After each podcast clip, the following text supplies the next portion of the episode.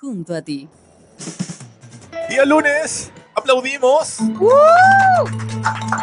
Día lunes, eh, 17 de diciembre del año 2018.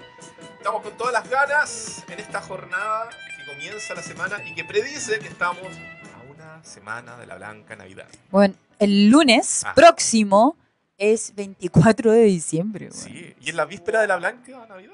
Eso es De la calurosa Navidad. No, la Blanca Navidad, sí, obvio, tú vas al mall, ves árboles, Blancos. nieve encima, por lo tanto, yo asumo que es la Blanca Navidad. Claro, el blanco consumo. Oye, cabros, ¿cómo están? ¿Cómo estamos? ¿Cómo estoy, Rob? Uh, Eh, estoy botando la radio recién. no, Hoy en Condoro. oye, 17. me estaba apoyando. Viste que conmigo caleta. No. Oye, ¿cómo estáis? Estoy bien, fue un fin de semana agitado. Sí. Debo decir que a mi, a mi edad de 40 tiernos años, ¿Tenía exactamente 40? exactamente 40, Uh. Me sentí un viejo de mierda. Oh. Perdón, hoy, hoy día soy yo el de los garabatos. ¿Por qué? Oh. Porque el día viernes yo tuve mi junta de final de año de cartas mágicas. Ay, sí vi la foto. Y se nos extendieron las magias hasta el amanecer. No. Sí, Hasta el amanecer las 6. hasta el amanecer. Llegué a 7 y media a mi casa. Me estoy güey. Oye. Sí, es verdad, Oye, tú eres padre. Sí, sí, Elsa me estaba en la mañana despierta. Elsa es como bienvenido, trajiste el pan. Oh. Y eh, fue maravilloso, pero en ese momento fue cuando nos quedamos mirando, cuando salía el sol. porque Oh. nos- nos- encontramos una ubicación privilegiada, una azotea que mira a la Plaza de Armas. Espérate, ¿fueron a buscar No, no, no. ver el amanecer? No, no. No, nos habíamos conseguido un lugar para jugar cartas, que es una azotea, una terraza con quincho, etcétera, etcétera, que queda literalmente mirando la Catedral de Santiago. Entonces, claro, cuando salió el sol en la mañana, cantaban los pajaritos y comenzaban nuevamente a aparecer los vendedores de droga en la plaza, eh, fue como, weón, estamos súper viejos. Y, y- ¿Por y qué? fue como, ¿hace cuánto no pasábamos de largo? Ah. Y la respuesta fue, era mi primera vez este año. Fuiste. Uh. Sí, para que veas. Ni siquiera he trasnochado, no he pasado de largo ni siquiera por pega. Soy un viejo de mierda. Em, yo tengo 32, Sí. recién cumplidos, Ajá. Y debo decir que solo yo he estado este año también una vez. Oh, De hecho, de llegué de bailar. sí. Y para preguntar. Cuatro días, no me ¿Qué? pude recuperar. ¿En serio? Me dolían las piernas. Oye, para comenzar, para comentar de esto y ahondar en otros temas, eh, tenemos a nuestro invitado especial de la jornada de hoy, Felipe Araya, también conocido como Pavel Araya, quien es el- uno de los dos fundadores de Cima Robot, el primer y único robot social educativo con ocho puntos de movimientos latinoamericano. ¿Estoy lo correcto? Es correcto. Bienvenido a nuestro programa, Felipe. Muchas gracias por venir con esta tan corta antelación. Y dicho eso, ¿tú estás en el grupo de los viejos de mierda que tenemos con Montserrat donde no pasamos de largo? Tiene cara de, de De sí. sí. ¡Oh! Ya, pero a ver. Primero, Felipe, ¿cuántos años tienes? Bastante. Nah, pero ¿qué? ¿Qué es bastante? Eso no se le 36 pregunta. años. ¿En serio? ¿No le echaba 36 ni que vendo? Yo dije, acá acaba de entrar un, un joven de Un 28. millennial, 28 te echaba 28, más o menos. Sí. Alerta Virginia, alerta Virginia. Ah, chuta ya. Así siempre me hecho. Sí sé, po. por eso ya me están adjudicando situaciones No, es que tú aquí. Yo, yo no, yo ya tuve mi crash hoy día con, con el No, ministro. ya me dijo viejo. Dijo, si no Ya, ya fue, ya. 28, Pero dije que le gustaban los viejos. oh, No, pero este- el ministro No, tiene, no, el no. ministro, el ministro tiene 59. no, es viejo, 49. pero igual. pero no. Oye, eh, bienvenido entonces al grupo de los viejos Q, como se dice en Oh, Chile a veces, sí. Y, eh, oye, este día Eh, es muy importante. es muy país. importante también para este programa de radio, porque señores, vamos a comentar el lanzamiento oficial de un nuevo ministerio, el Ministerio de la Ciencia, Tecnología, Conocimiento e Innovación. Conocido, usted lo puede decir en la casa sin repetir ni equivocarse y ocuparlo incluso para jugar a las palabritas, puede decir el Ministerio de Ciencia. Ministerio de Ciencia. Luego me parece un poco excluyente porque yo pienso, no sé, en un buen con delantal, cuando en verdad se van a tocar un montón de focos. Es como la diferencia, ¿cuál es la, cuál es la diferencia al delantal entre un panadero y un doctor? Oh, Ah, que al uno le bordan el nombre. Claro. No sé. ¿En serio? Sí. Uno dice así como panadería o y el otro dice doctor. Yo quiero un delantal. Oye, así que vamos a comentar eso. Vamos a hablar en, en extenso con, el, con uno de los creadores de Cima. Y están llamándome, por- lo voy a colgar. y otros temas, por favor, Rob, ayúdame con Sí, lo que hoy, se hoy viene. día vamos a complementar esa importante información que probablemente se nos va a llevar gran parte de, de la parte de contingencia, Felipe, porque lo que nosotros hacemos acá en Radio Lab Chile, en este programa de internet que tú puedes escuchar a través de www.radiolabchile.cl o en su fanpage, que es el streaming, o lo puedes eh, redescubrir nuevamente al final de la jornada en www.entrepreneur.cl o escuchar en el podcast que está en Spotify y Apple. Bien, me gusta. ¿ya? O eventualmente vas por YouTube y quieres escuchar algo, te puedes meter también al, al canal de YouTube de Entrepreneur. En todas esas plataformas multicanales, eh, la primera media hora es de conversación de contingencia con el invitado. Tú pasas a parece. ser, digamos, un panelista inestable. Y en, el se- en la segunda mitad vamos a estar conversando contigo y con Sima respecto precisamente de qué hace este bello robotito Made in Chile. Perfecto. Entonces, en esa línea, Montserrat, la otra cosa que le vamos a estar contando a los chiquillos La otra. la ¿Por qué hiciste otra cosa, la otra cosa. No, porque eh, nada es tan importante como el Ministerio de Ciencia el día de hoy. Nada. Nada es más importante, diría Bartichotto. Entonces, lo otro que les vamos a hablar son de que efectivamente eh, hay un emprendimiento, fíjate tú, que está automatizando el cobro judicial de tus facturas. Eso significa que si usted es emprendedor o pequeña, pequeña mediana empresa, pyme, dicen por ahí, o, o empresa que no dice ser gigante, con menos de 50 empleados, diría Google. Eh, ¿Usted tiene algún problema con que le paguen? Sobre todo en esta final de año donde usted tiene que cancelar sueldos, pagar bonificaciones y, Dinero. y entregar acciones por doquier. eh, va a tener la oportunidad de poder generar un cobro a través de la cobranza judicial sin la necesidad de que lo estén asaltando con cuánto te van a cobrar y generando esta orden de una manera automática pasada el transcurso normal de los días necesarios para cobrar una factura, que son por ahí, por ahí, 60 días de correo. Eso es súper importante para que lo sepan en este eh, final de año. Y además, Montserrat, si es que no alcanza el tiempo, vamos a estar en una de esas hablando de que no solo aguinaldo esperan los chilenos esta Navidad. Esperan. Sí, eh, esperan muchas cosas, pero Yo quiero una gift card. de- ¿Pasó el dato? Ah, una gift card, ¿de, de, de qué? de Cencosud. Ah, ¿Por qué de cinco sud? Porque en general, cuando voy a comprar eh, al Costanera Centro, por ejemplo, Ya, no demoro nada en hacer las compras, que yo tengo mucha familia. compra ahí en Jumbo. No, de verdad, me Pero el. Jumbo siempre está lleno. Pero, pero, puta, la variedad igual me sirve. no Ah, sé. bueno, sí, eso es verdad. Ah, ojo, Secosud, París, todas las tiendas, pues no es solamente para el supers. Ah, muy bien. Bueno, lo que, lo que dice este, no me patrocina, saludos. esta información que nos mandan es que, claro, eh, las empresas reclutadoras se han percatado de que hoy eh, no solo se entregan aguinaldos o bonos, sino que hay otro tipo de incentivos muy bien recibidos por parte de los trabajadores, como lo lo que bien tú dices, que es una gift card. Entonces, eh, desde STT Group nos mandaron un poquito más de información al respecto y lo vamos a tener en consideración siempre cuando nos alcance el tiempo. Oh. Ah. Oye, Dani, ¿no nos pusiste cortina de noticias? pum? Es que no se la pedimos. Ah, cortina de noticias, Viste, te estoy respaldando, Dani. Eso. Jueguele, Y, espérense, el- ministerio. El ministerio, chiquillos cabros. Resulta que hoy día, eso de las 11 de la mañana, se citó a la moneda para el lanzamiento del Ministerio de la Ciencia, Tecnología, Conocimiento e Innovación. Esto de verdad era como un rumor, porque ¿cómo es posible que en un país que invierte menos del 0,2% de sus lucas Ajá. en tecnología y otros asociados iba a tener un ministerio. Pero bueno, esta cuestión se lanzó. De hecho, para mí fue una sorpresa.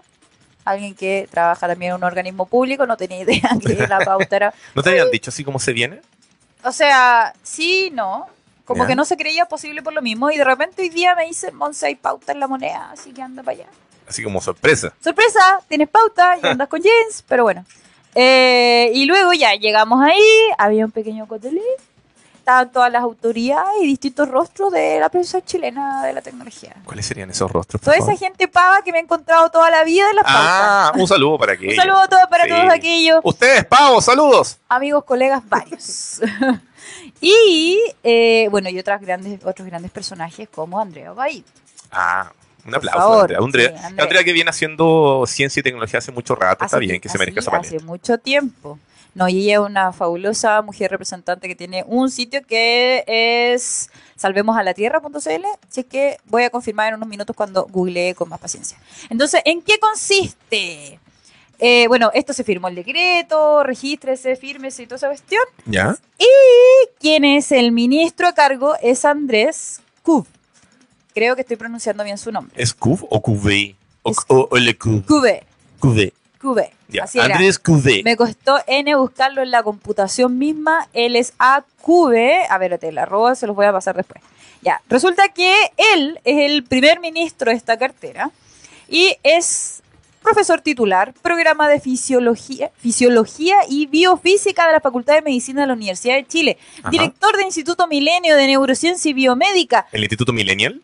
el Instituto Millennials. Ah, ¿sí? ok.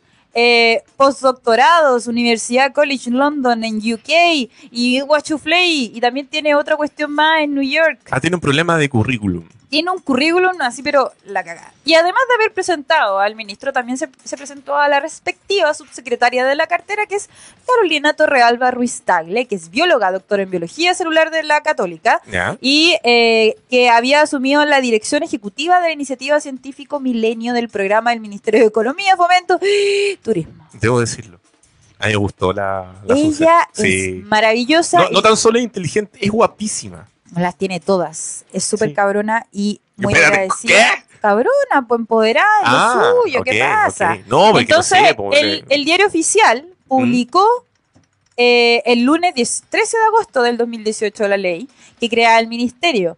Pero la verdad, si bien esto salió en el diario oficial, eh, igual se veía como raro, es como, no, no te aseguraba que iba a, a crearse, por ejemplo, este 2018. ¿En serio? No, si esto fue como, pa, sorpresa, tenemos un ministerio. Y ojo que las instalaciones, al menos por ahora, de las oficinas de este ministerio, es el dentro de la moneda. No, ¿En el piso 2? Eh, no sé si es en el piso 2, pero O en el es, menos dos. eh, eh, no. Oye, yo estuve como Porque ahí son las, las catacumbas. Yo estuve en, en algo que se conoce como la pajarera. La pajarera. No, de verdad, mi ventana era así. Así, era horrible. Pero bueno. Eh, nada, pues se presentó con bombos y platillos. La verdad que durante el lanzamiento no habló el ministro ni la subsecretaria, pero sí hubo ¿Pero por qué no? Habló solamente el tío Piñi. Todo Quiñi sí habló con, con las historias y el ¿Y, y se mandó algún...? No, pero ¿cómo se te ocurre? Obvio que no. No, obvio, obvio Hashtag que no. No, ironía. Oye, eh, volviendo a qué, qué funciones va a cumplir este Eso, ¿de qué se trata? Tecnología. Proponer eh, al presidente o presidenta de la República políticas de ciencia, tecnología e innovación de base científico-tecnológica y las demás políticas, normas, planes y programas en el ámbito del sector a su cargo. Fomentar la investigación básica y aplicada y la generación de conocimiento de ciencia y tecnología. ¿Qué más? Aquí hay un montón de cosas. A ver, fomentar la formación de profesionales e investigadores en el área, fomentar la generación y fortalecimiento de capacidades humanas, generar instancias de diálogo y coordinación con la comunidad científica, fomentar la transferencia de resultados de investigación, contribuir la formación de una cultura científica y, y generar y dirigir instancias. Bueno, todo el, el tema aquí puntual es que el mundo cambió, y Ya. esta es una manera de afrontar el rol a nivel eh, estatal y gubernamental de la, de la ciencia y la tecnología, finalmente. ¿Qué piensas de esto, Felipe Pavel Araya, tú que te desempeñas como un emprendedor en el mundo de la tecnología?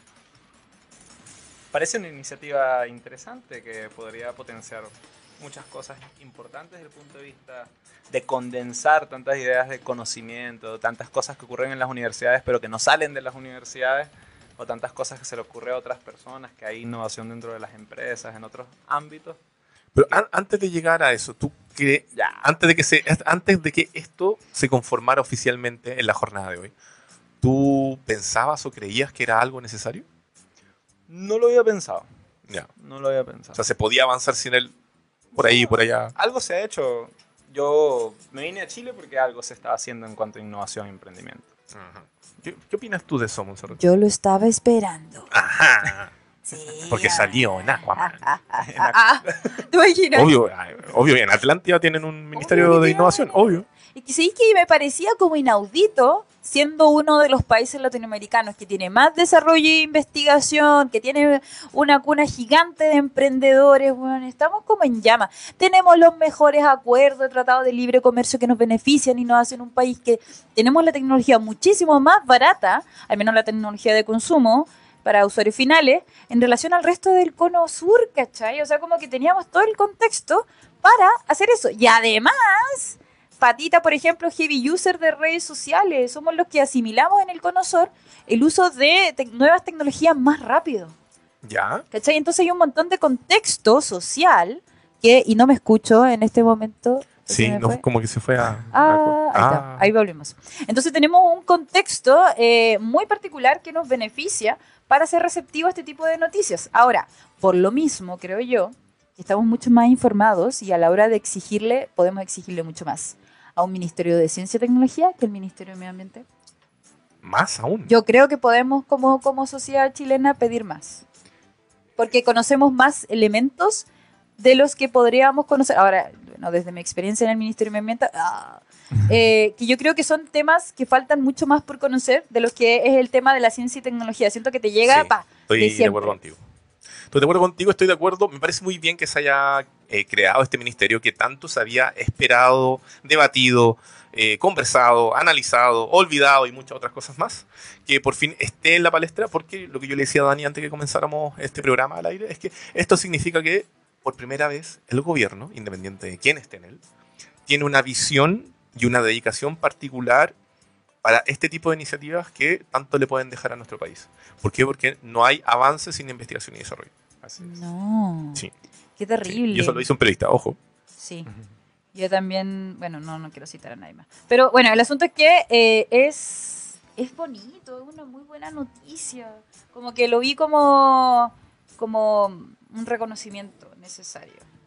Y ojalá empiecen a respetar todas las cosas que están ocurriendo. Y ahora sí, tengo mis ciertos mi- miedos. ¿Cuáles serían esos? Que al- ambos líderes de- del ministerio eh, son relacionados al mundo de la biología, ¿cachai? ¿Tú dices como que, nos vamos a quedar encerrados en, en los laboratorios? Sí, como que, no, no, no, no necesariamente en eso, sino que cuando uno, todas las personas tienen intereses personales, ¿cachai? Entonces siento que al ser ellos doctores en, en biología, siento que se puede ir para allá. Tú Y cuando tenías- tenía harto que hacer. ¿En esa línea tú tenías algún candidato para ese, ese puesto ministerial? Tiramos la talla. Digo yo. Yo digo que Richard García. Saludos, Richard. Saludos, No. Richard. Eh, no sé, cualquier. Es que lo que pasa es que igual, por ejemplo, no sé, tirábamos la talla que debería ser Ovalle, de repente se va a subir al escenario, ¿cachai? Todos los periodistas de tecnología, Alexis Ibarra, cualquier nombre. El problema es que, claro, eh, por ejemplo, es súper difícil encontrar a un perfil que entienda la ciencia como tal y que Mm. entienda tam- también la tecnología. ¿Cachai? No existe un periodista que de verdad sea experto en ciencia y tecnología, por ejemplo. Es que que te- ser experto es muy difícil. Piensa que hay muchos expertos, Especialista, perdón. hay muchos expertos dando Experto vueltas, saberlo todo. pero claro, podemos opinar de redes sociales, de videojuegos, podemos opinar de seguridad y al final no estáis siendo experto de nada, en verdad. No, po, o sea, por ejemplo, a mí me costó N cuando empecé a esto de, de- de cubrir tecnología, eh, como de, de definir y cuál era mi especialidad en sí. Muy bien. Entonces al final le terminé poniendo el, el título de eh, periodista especializada en tecnología de consumo y redes sociales. Ah, ¿Cachai? Entonces ahí yo digo, ah, te podéis meter por lanzamientos de celulares, lanzamiento de televisores, lanzamiento de, de notebook, lo que sea, pero no me meto en ciencia. muy bien, muy bien. ¿Cachai? Porque no, o sea, ¿con qué criterios? Claro. Es que hay, que hay que estudiar mucho para poder tener un mínimo ápice para poder decir yo conozco esta materia. Sí, pues o sea, siento yo que ahí hay que, y ahí hay una crítica también al gremio, que, que muchos te dicen, periodistas de la vieja escuela, que tú tenés que, como periodista, tenés que ser capaz de hacer de todo. Yo siento que, que ahí es cuando nos, nos sale el buen periodismo. El- la vieja escuela de un océano de conocimiento de Con dos un- centímetros de Con profundidad. un centímetro, me Ah, decía uno, mi uno. profe, con un centímetro de profundidad. Entonces, por un lado, claro, pues yo lo estoy viendo desde la vitrina de, de- del tema de, de- de comunicaciones, ¿cachai? Ajá. Yo no sé quién es la jefa de prensa de ese equipo de comunicaciones. No lo sé. Pero, pero claro, pues, o sea, no sé, de las distintas áreas de investigación, ¿cachai? O, yo no sé, yo estaría de la mano con algún emprendedor, ¿cachai? Como que me, me- me pasa que siento que se necesitan y están esas personas o esas áreas eh, para, para armar un buen ministerio. No, yo quiero averiguar quiénes conforman todo ese equipo. Bueno, hay casos notables. O sea, e- efectivamente yo creo que pueden conversar perfectamente con un Tan Fitchman, Claro. creador del Crystal Lagoons, pueden conversar perfectamente con un eh, Pablo Zamora de, de, Not, de Not Company, pueden conversar con un Felipe Araya acá de Cima Robot, pueden conversar con un Rodrigo Quevedo por ahí que también está haciendo algunas cosas locas con Rusia, pueden, pueden conversar también, ¿por qué no?, con algunas aceleradoras más técnicas, o sea, Claro. hay harto de dónde sacar. Sí, hay harta, hay harta gente. Cuando, cuando se está especulando el tema de los candidatos, se habló mucho de, de otras personas que se, que se sumaron como subsecretarios. Ajá. No como Pedro Huichalaf, anterior. Ya. Abbott, sido- no, no, Abbott, nada que ver. ¿Cómo se llamaba esta otra persona que también estuvo en Movistar y que fue Ah, subsecretario tú de, te refieres de al Transporte y señor... ¿Oliver? A, a Rick Astley. Oliver, eh, Oliver Flogel. Oh, ya, yo igual en algún momento pensé que iba a ser él. ¿Cachai? Yo creo que, o sea, lo tenía considerado dentro de mi, de- del universo posible de selectos. Sí, pues igual tenéis que ser como una persona de renombre y postdata te tiene que ubicar igual el presidente, ¿cachai? Entonces como que son hartas cosas las que hay que cumplir. Yo pensaba que se iba a ir por- también por un lado de reconocimiento, que tal vez alguno de los ganadores de algún premio nacional de ciencia iba a estar por ahí anotado, un César Hidalgo de repente que viene llegando del MIT y tiene que, Es que también hacer cosas con tenéis Big que, Data. tenéis que ser un buen comunicador.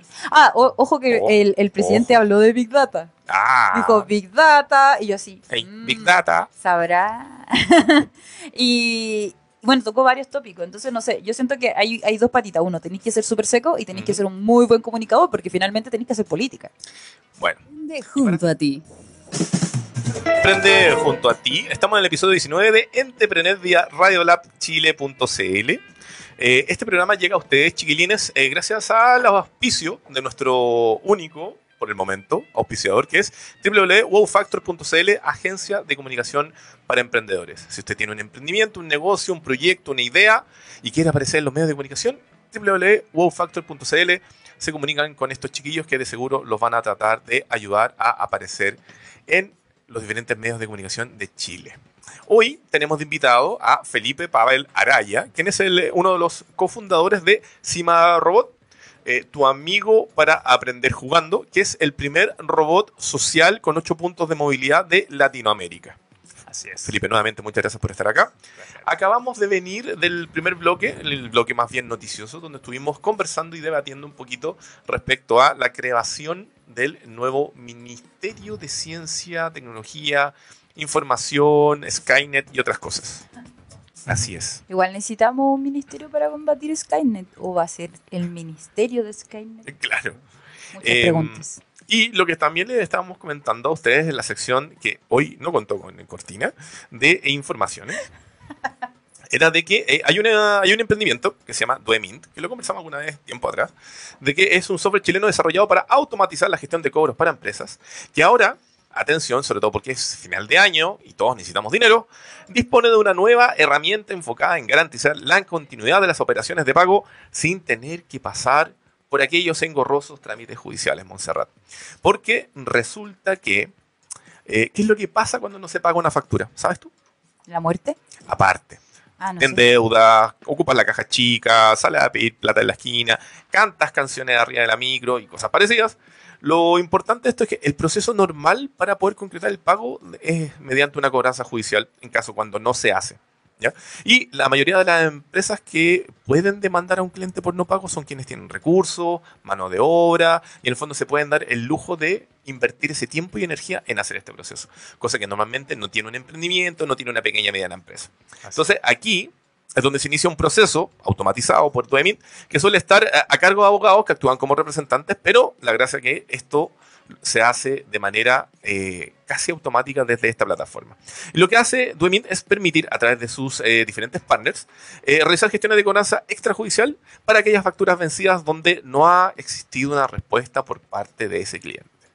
Lo destacable de este servicio es que no tienen un costo fijo inicial, que normalmente es lo que pasa cuando, oh, yo quiero mandar a hacer una cobranza extrajudicial, me junto con un equipo de abogados, chiquillos, me va a salir esto, quiere hacerlo, no quiere hacerlo, dispone de ese dinero. Aquí no, se puede ordenar inmediatamente que esto se ejecute sin sacar los piticlines de su bolsillo.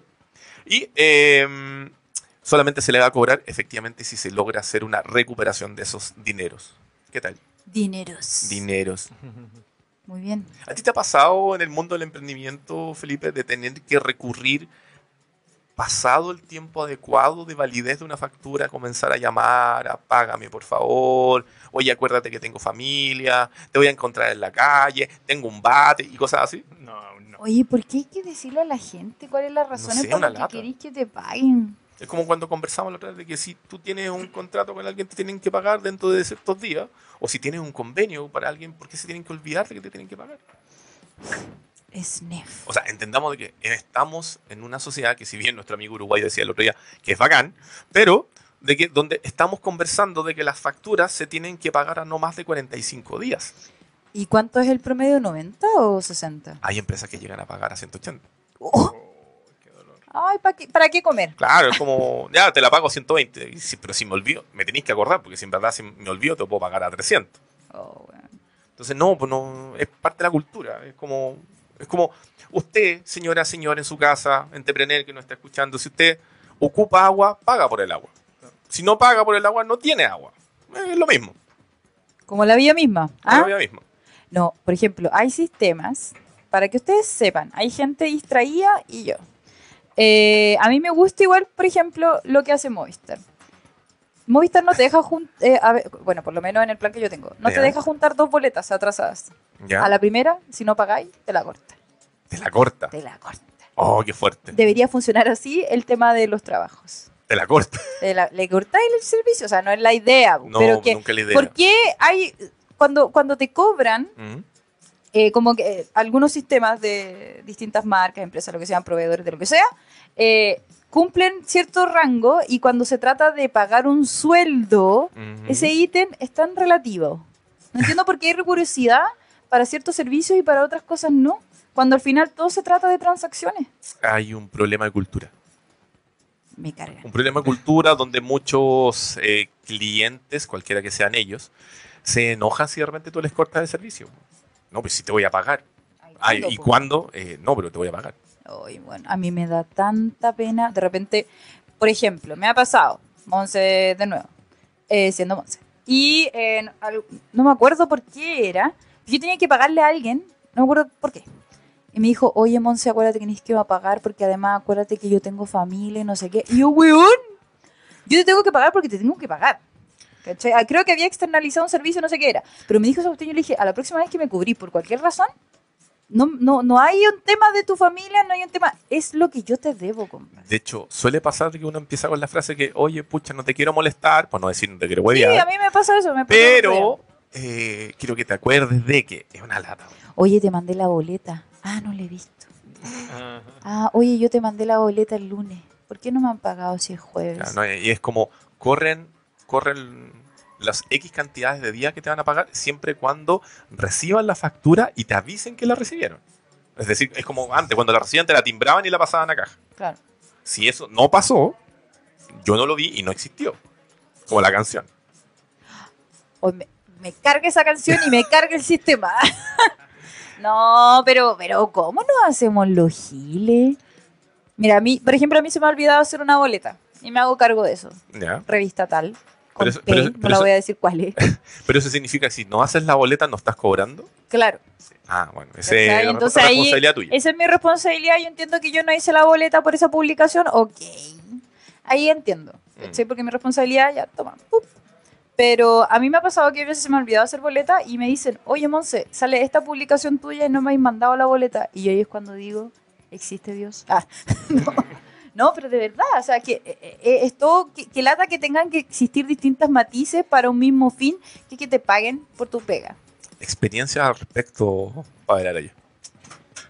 A veces no he visto cuando me mandan las boletas. Oh. No, no, pero en serio, tú, eh, tú, tú eres chileno o venezolano. Así es. Eh, ¿Volviste o, o- o- o llegaste a Chile hace un poquito más de dos años, no? Sí, un poco. ¿Por qué Eh, chileno venezolano- venezolano? Porque mi familia paterna es chilena. Pero tú naciste en Venezuela. Venezuela, sí. claro, Pero, eh, igual, vamos- lo pero vamos- de aquí para acá. pero, pero, ¿cuál ha sido la vivencia de tú viniendo del extranjero, llegando a esta sociedad que, que tú ves este tema? El servicio de impuesto interno. El servicio de impuesto interno es como Dios, sí. Sí, sí, sí, es como Dios, tal cual. Pero hay que, hay que saber, afortunadamente ahora el portal es como cada vez relativamente amigable, pero hay que, hay que saber llevarlo.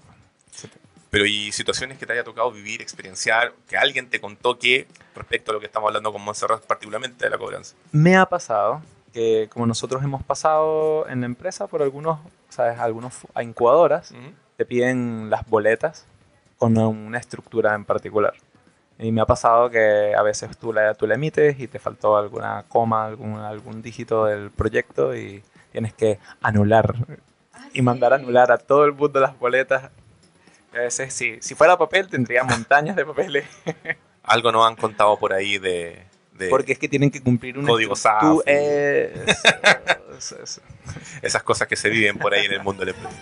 Hemos vuelto de esta breve pausa comercial. Estamos en el episodio 19 de Entrepreneur vía radiolabchile.cl. Programa que puedes escuchar a través de www.radiolabchile.cl.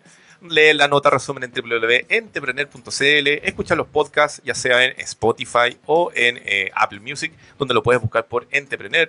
Y también eh, el canal de YouTube de Entrepreneur. Estamos junto con eh, Montserrat Lecaros, eh, democratizando el acceso a la, a la vida, ciencia y tecnología. Ah, eso se lo copia el Leo. Y eh, hoy, hoy tenemos de invitado a Felipe Pagal Araya, fundador, cofundador de Cima Robot. Ahora sí, Felipe, buenas tardes. Bienvenido a Entrepreneur. Muchas gracias, Rob. Oye, eh, ¿de qué se trata Cima Robot? Por favor, cuéntanos porque nosotros te vemos acá y la gente probablemente que está viendo el streaming también lo puede ver. Adelante. Tenemos aquí este eh, lindo robotito color eh, lila. ¿De qué se trata Cima Robot? Cima Robot, como tú lo dijiste ya, es el primer robot social desarrollado, comercializado, diseñado en América Latina. Ya, ¿y cómo, cómo es que surgió esta idea? Bueno, la, idea surgió porque hace un par de años, yo cuando nació mi, mi primer hijo, bueno, mi único hijo, este, yo veía que en Asia los niños, con niños a partir de cuatro años, en edades preescolares, los ponen a interactuar con robots. Entonces, con robots sociales que interactúan con ellos, conversando. Y esto lo hacen, por ejemplo, en Corea, para que en los jardines infantiles, para que aprendan inglés. Y bueno, originalmente de hace como 15 años era como para estimularlos, desarrollar competencias tecnológicas, pero resultó ser una manera de incentivarlos para el aprendizaje, aumentar la motivación. Y yo decía, oye, yo quiero, yo quiero hacer eso para mi hijo, yo quiero tener algo así para mi hijo. Me metí en cualquier página de comercio electrónico que tú puedes traerte cosas de Asia y vi que era muy caro traerse un rol, era demasiado caro. Y entonces, bueno, sabes, yo eh, aprovechando en, un en una circunstancia de mi vida en que tenía algo de tiempo como para investigar un poco, este, empecé a, a- me planteé por qué no, si podía hacer uno, de verdad. Y lo hice. Oye, pero ¿y en qué año comenzó eso? Eso fue en, eh, en principio del 2016. Principio de 2016. Y nosotros comentamos en el blog anterior de que tú eres chileno-venezolano. ¿Esto es. se te ocurrió estando en Venezuela? Se me ocurrió estando en Chile. En Chile. Así es. Por eso digo que la empresa es completamente chilena. Perfecto. ¿Y esto tú lo... ¿Quién es la, De hecho- el otro cofundador? El otro co- cofundador es Virginia Díaz, que es mi socia y mi esposa. Ah, muy bien. Es más que mi socia. Oye, y, espera, ¿y cómo, cómo ha sido el proceso de desarrollo de este robotito que hoy vemos aquí enfrente de nosotros? Eh, ¿En qué versión van? ¿Qué es lo que ha tenido que hacer? Cuéntanos un poquito para que la gente sepa de qué, efectivamente, cómo se hace un proyecto de Sí, emprendimiento robótico. Bueno, así como para ahondar más, eso fue en el eh, enero del 2016. Yo estaba visitando a mi familia acá en Chile, entonces por eso tenía algo más de tiempo. Y en el interín ya es que me pongo a investigar un poco sobre electrónica, sobre los Arduinos, los famosos Arduinos que ahora han facilitado muchísimo la posibilidad de desarrollo y a meterme un poco respecto a, a cosas, a experimentar con el software de reconocimiento de voz. Entonces, bueno, originalmente yo tuve, yo armé un prototipo con Arduino ¿Ya? y busqué un sitio donde imprimir en 3D que estaba el Makerspace por acá. Y fui, y, eh, hice unos diseños más o menos básicos y fui a construir el primer cuerpo. Y bueno, mi primera idea era utilizar Arduino o Raspberry para el reconocimiento de voz, pero ya el robot se iba subiendo mucho de precio entre Raspberry, ser motores, sensores y todo esto. Y es allí cuando surge la idea de utilizar un dispositivo que ya todo el mundo tiene en la mano, que es el smartphone. Muy bien. Entonces ya el smartphone tiene cámara, tiene micrófono, tiene procesador, tiene antenas, tiene lo que tú necesitas para ser un, para ser un ente, un ente que es capaz de interactuar. Entonces luego de eso, luego que tuve el primer prototipo, postulé a Startup Chile desde acá y me devolví a Venezuela. Y cuando llegué a Venezuela, como a las seis semanas, me mandaron una carta de Startup Chile que estábamos preaprobados, pero que había que estar aquí en julio. Entonces yo me volví en marzo, a mitad de marzo, y ya en junio otra vez estaba de vuelta para iniciar el proceso. Yo pensaba, si ya el robot habla, si ya el robot escucha, si ya tengo un cuerpo que desarrollé y lo imprimí en 3D, ¿qué más podría faltar? En seis meses seguro tengo el producto listo. ¿Y qué pasó después de esos seis meses? Pasaron dos años. No, este, bueno, hemos estado en un proceso de constante aprendizaje y mejora desde lo que es el pasar de los prototipos, la, la etapa de prototipos funcionales, a las validaciones técnicas, las validaciones de performance, todo tipo de validaciones para garantizar que tú le puedes entregar esto a un niño, a un niño, a una persona. Así como, y bueno, y lograr tener un producto que tú seas capaz de replicar para venderlo y con un nivel de calidad más o menos. Ver, Vamos por parte, diría eh, un amigo británico. Eh, ¿Para qué sirve CIMA? Hoy en día, ajá. ¿O cuál es su usuario objetivo? el usuario objetivo de CIMA y que es el fin por lo que empezamos toda esta etapa del proyecto, es que el robot sirva para guiar actividades de carácter educativo con niños a partir de 4 años. Ok, estamos hablando de sumar, restar, Así es. identificar los colores, cantar. Así es, un poquito de razonamiento lógico-matemático, conciencia fonológica, introducción a la lectoescritura. O entretención, que les cuente historias, chistes, ¿Y cómo lo hace? hablando. Listo. Pero, Demo. pero, pero, pero, pero cuéntame más.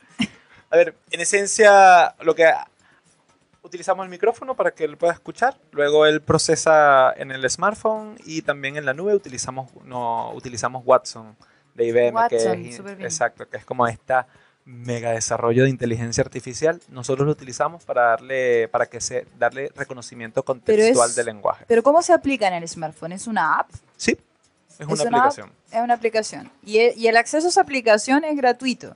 Eh, ahorita la tenemos en beta y es una beta abierta, tiene un número limitado. Nosotros en vez de estar mandando las invitaciones como fue Gmail en su momento, Oh, decidimos abrir esa, esa beta. Estamos llegando al número límite, entonces las personas que no tienen el cuerpo pueden bajarla sin problema. y ya, tú ya tú tienes. Y, y por qué? ¿Cuál es la función del cuerpo en este caso? Que le dé presencia social. Sí, como que, pero así como un apoyo estético. finalmente, No, estético y la presencia social Pero es hace que como genera... se mueve. Claro, Que yo quiero claro, saber. Sí. Sí, la gracia es un, como dijo Rob, es un robot de con 8 grados de libertad. Eso significa que tiene 8 articulaciones que tienen capacidad de moverse de forma independiente. Entonces, cuando está unido yo nunca lo he visto en acción, perdón. Ay, no, qué horror. Llegó el momento. Llegó el Sí. momento. ¿Nos puedes mostrar cómo funciona CIMA? Sí, por favor, mira. Cuenta un chiste. ¿Qué hace un pato si lo tiran al agua? Menos nada. Oh. ah, pero. Sí, sí, claro. O tú le puedes decir, camina.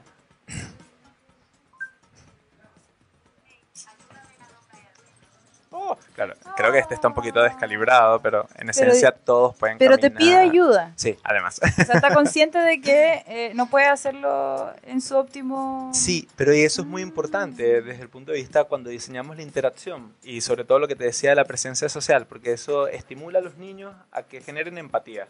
La presencia social son todos los entes parecidos a los seres humanos que al final en la comunicación facilitan la empatía y que eso permite que puedan enseñar mejor o que puedan entretener mejor o que llame mucho más la atención. En- nosotros le ponemos como ese adicional de que ayúdame a no caerme porque aparte de la empatía es así como ese, ese instinto de cuidado que, que, que- que genera en el, en el usuario. Bueno, y entre niños, no tan niños como de 20 años y ancianos, ¿sabes? Todos le agarran las manitos y lo ayudan a caminar. ¿Qué otras cosas son la- las más clásicas tal vez que le piden hacer a CIMA? Bailar. Le piden mucho bailar, le pide que patee, no sé, por lo menos tú le puedes decir. Patada derecha. ¡Ah, no! Que eso lo utilizamos, se utiliza para trabajar aspectos de la lateralidad, o sea, de cómo el niño percibe su propio cuerpo. No sé, entonces patada derecha, pie izquierdo, levanta. Oye, cuéntanos de las primeras pruebas, porque tú dijiste ya, yo quiero hacerle un robot a mi hijo. O sea, ¿Es hijo o hija? es hijo. Hijo, ya. Sí. Cuéntanos un poquito esa experiencia de- del principio ya. ¿Cómo creo esto y luego cómo funciona? Como la, eh, eh, Sí. el in situ. Mira, originalmente yo le hacía robots a mi hijo de Lego. Ah. o de, y de algunos Arduino. Pero esas cosas con patas, como, ¿sabes? Parecías araña o con orugas rodando por la casa, no lo incentivaban mucho a que intercambiara con eso. Sobre todo, además, él tenía un año y medio. Entonces más bien se ponía a rodar cuando los robots lo perseguían por la casa. ahí entendí, ahí entendí que había que, efectivamente, los japoneses, los coreanos, en general en Asia se utilizan mucho como robots de asistencia, habían logrado algo que todavía yo no veía mucho por acá, que es que los robots interactuaran con los seres humanos y sobre todo para darles asistencia. Y es cuando traemos al proyecto toda esa parte de la robótica social, que es- son los robots que tienen atributos o sea, similares a los nuestros y se comunican a través de los mismos códigos que de los seres humanos, con expresiones faciales, con movimientos físicos, gesticulaciones, aparte del lenguaje. Entonces, bueno, originalmente ya cuando yo empecé a hacerle caritas en el smartphone, en el tablet a mi hijo, aunque no se moviera y ya, mi, ya él interactuaba muchísimo más y lo veía, lo abrazaba y hacía diferentes cosas. Y ya yo supe que por ahí iba como era el camino. Una de las primeras versiones, cuando estaba en Startup Chile, había una, las hijas de un amigo de Turquía que vieron el primer, el primer prototipo y lo primero que hicieron eran dos hermanitas. Una lo tomó por un brazo y la otra lo tomó por el otro. Tómalo, por favor. Y lo alaron así. Sí. Y lo, lo- lo- ¿Cómo dijiste tú? Vamos por partes. Bueno, lo Vamos por dejaron partes. muchas partes tiradas por todo. Oh. Bueno, pero eso, es, pero eso fue bien importante porque formó parte de la, de, bueno, de todo este periodo que nosotros hoy en día garantizamos que tú lo puedes tomar por los dos brazos. Y no te darle- dirá, eh, agárrame no con tanta fuerza, no sé. No, todavía no, to- todavía no. Pero, lo, pero estamos pensando la forma estoy técnica pensando de la hacerlo. necesidad, digo yo. Ah, No me agarres de ahí. No me agarres. Pero, pero sí, pues más o menos e- esa fue como parte de la historia. Ha sido como con las pruebas, no solo con mi hijo, sino constantes, con otros niños que hemos visto cómo hemos sido, qué cosas hay como posibles aprendizajes para incorporar, para mejorar la experiencia con el robot y lo que van a hacer los chiquillos.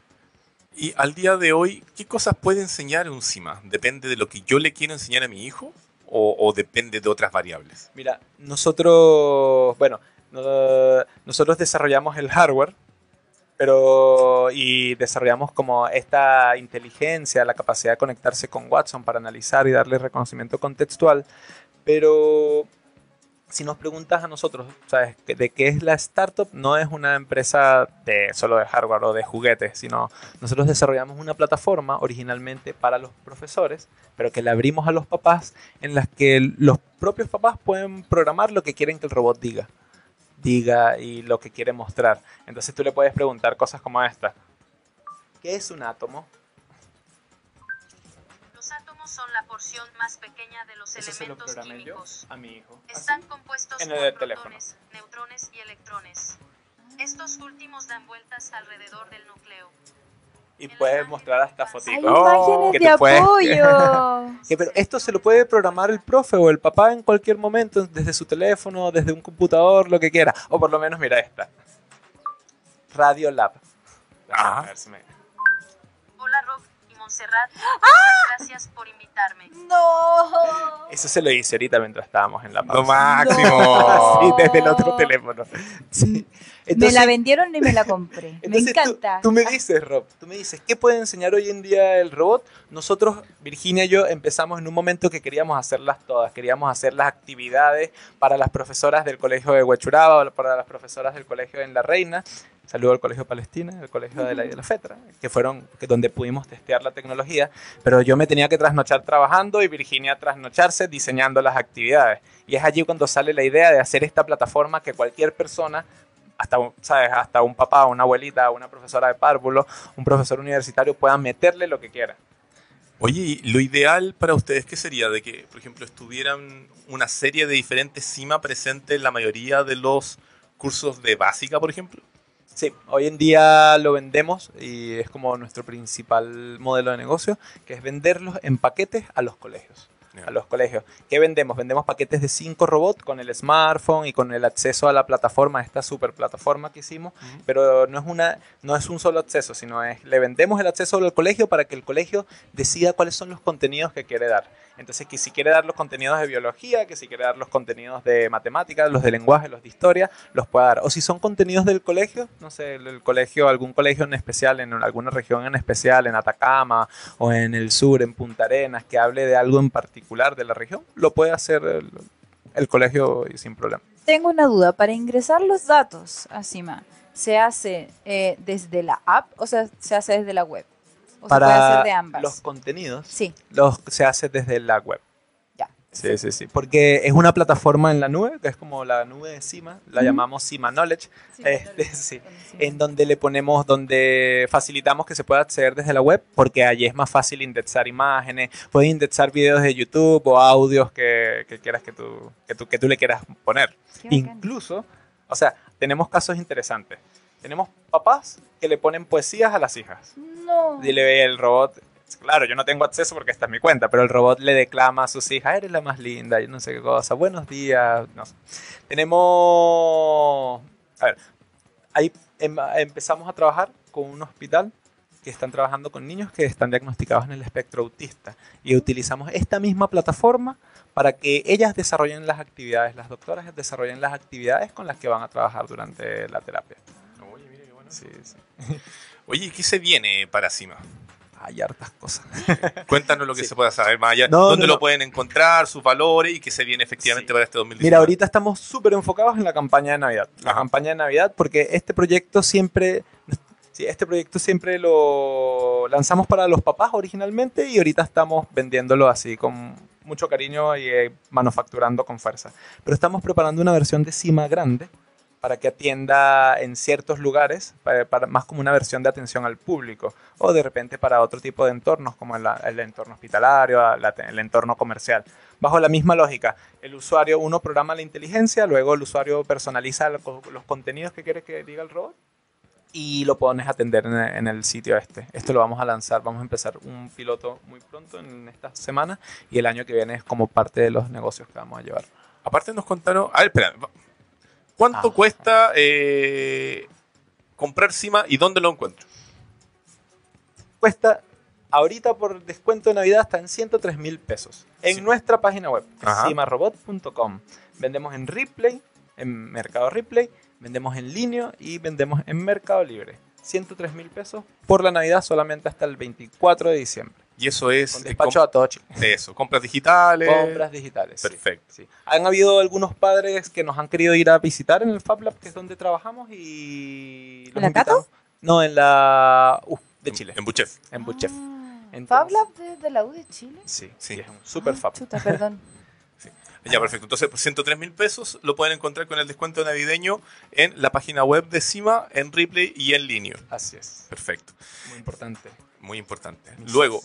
Me nos contaron por ahí, a la Monse y a mí, de que ustedes iban el próximo año a Estados Unidos. Así es. ¿De qué se trata eso? Así es, así. Ganamos un premio a los mejores emprendimientos de, de, de- de un programa que hizo la UDP y vamos a ir a Silicon Valley a, re- a tener reuniones con inversionistas, reuniones con diferentes actores del medio, con, bueno, con gente que ya conocíamos, con las que nos habíamos contactado antes y gente que, que forman parte del programa de la visita a llevar el proyecto. Partiendo de que o sea, es bien importante para nosotros porque ¿sabes? A desarrollar un robot y esta tecnología ¿sabes? no es tan común en Sudamérica. Entonces, siendo este el primero, mucha gente, por lo menos hay un, como un mentor para nosotros que está en el MIT y nos ha dicho, oye, pero vénganse o váyanse, tienen que estar en otro lugar. Entonces, para nosotros es muy bueno ir a mostrar lo que hacemos aquí, mostrarlo allá y con orgullo. ¿Qué te parece, Monserrat? ¡Qué lindo! No, súper bien. Pucha, yo- bueno, yo no tengo hijos. Y no Pero tienes sirve a- gatos. no sirve aún para gatos, creo. O podrías exper- experimentar. Sí. Como miau, miau, miau, miau. Miau, ¿qué opinas? El No, suflito, miau. Suflito, ¿qué opinas de este Suflito. robot? Se llama así mi Sí. gato 2. Gato 1 se llama Teodoro. Eh, pero no, que, que que estoy como en shock. A mí me encanta todo este tema de, de la robótica y siento que en Chile eh, nos falta más de este tipo de tecnología que sea como para todos. No sé si me explico. Así es. Sí, o es una percepción. acceso para todos. Claro. O es una percepción o yo estoy mal. No, yo creo que está en lo No, correcto. Es así. Así Es que la ro- hay robótica, efectivamente, Sí, y pues. se hacen hartas cosas, pero todo está metido en las universidades Claro. o en escuelas así de muy... Como de elite. elite. Exacto. Claro, es como un tema como de, de la academia, más no de... A mí me, me impactó mucho cuando hacíamos las pruebas funcionales de CIMA, que fuimos a unos colegios en donde había niños que nunca habían visto un robot que no fuese en la, en la televisión. Y cuando interactuaba y Sima les respondía, o sea, se impactaban mucho y hacía, se, tú los veías conmovidos, muy conmovidos. Oh. Y bueno, esa es parte de la potencia de la empatía que uno trata de... ¿Qué le estás diciendo, Rob? Oye, em, bueno, lamentablemente nos está pasando el tiempo. La Sol Padarian nos está retando porque nunca nos deja terminar los programas como la gente. Nos penquean. Entonces, eh, nada, eh, Cima Robot lo pueden encontrar en www.cimarobot.com. Así es. Lo pueden encontrar también en línea y en Mercado Ripley. Así es. Por si a usted se le tinca entregar conocimiento robótico Made in Chile, 103 mil pesos con todos los eh, descuentos. Esto, Montserrat, ha sido el episodio 19 de Entrepreneur vía radiolabchile.cl. Rob, perdón. Ah, cuenten. Ah, muy importante. Eh, esto es diseñado y hecho en Chile con amor. Y, y eso sale en la caja de cada cima. No, me Eso. derrito. Quiero sobrinos para regalárselos. Bueno, Bueno. ustedes no, hermanos. Amigos sí. Vamos a estar eh, viéndonos el día miércoles de 18 a 19 horas con un invitado muy especial, eh, más foco en tecnología, sobre todo que se nos viene la Navidad. Así que esto fue el episodio 19 de Entrepreneur vía Radiolab Chile.cl. Adiós.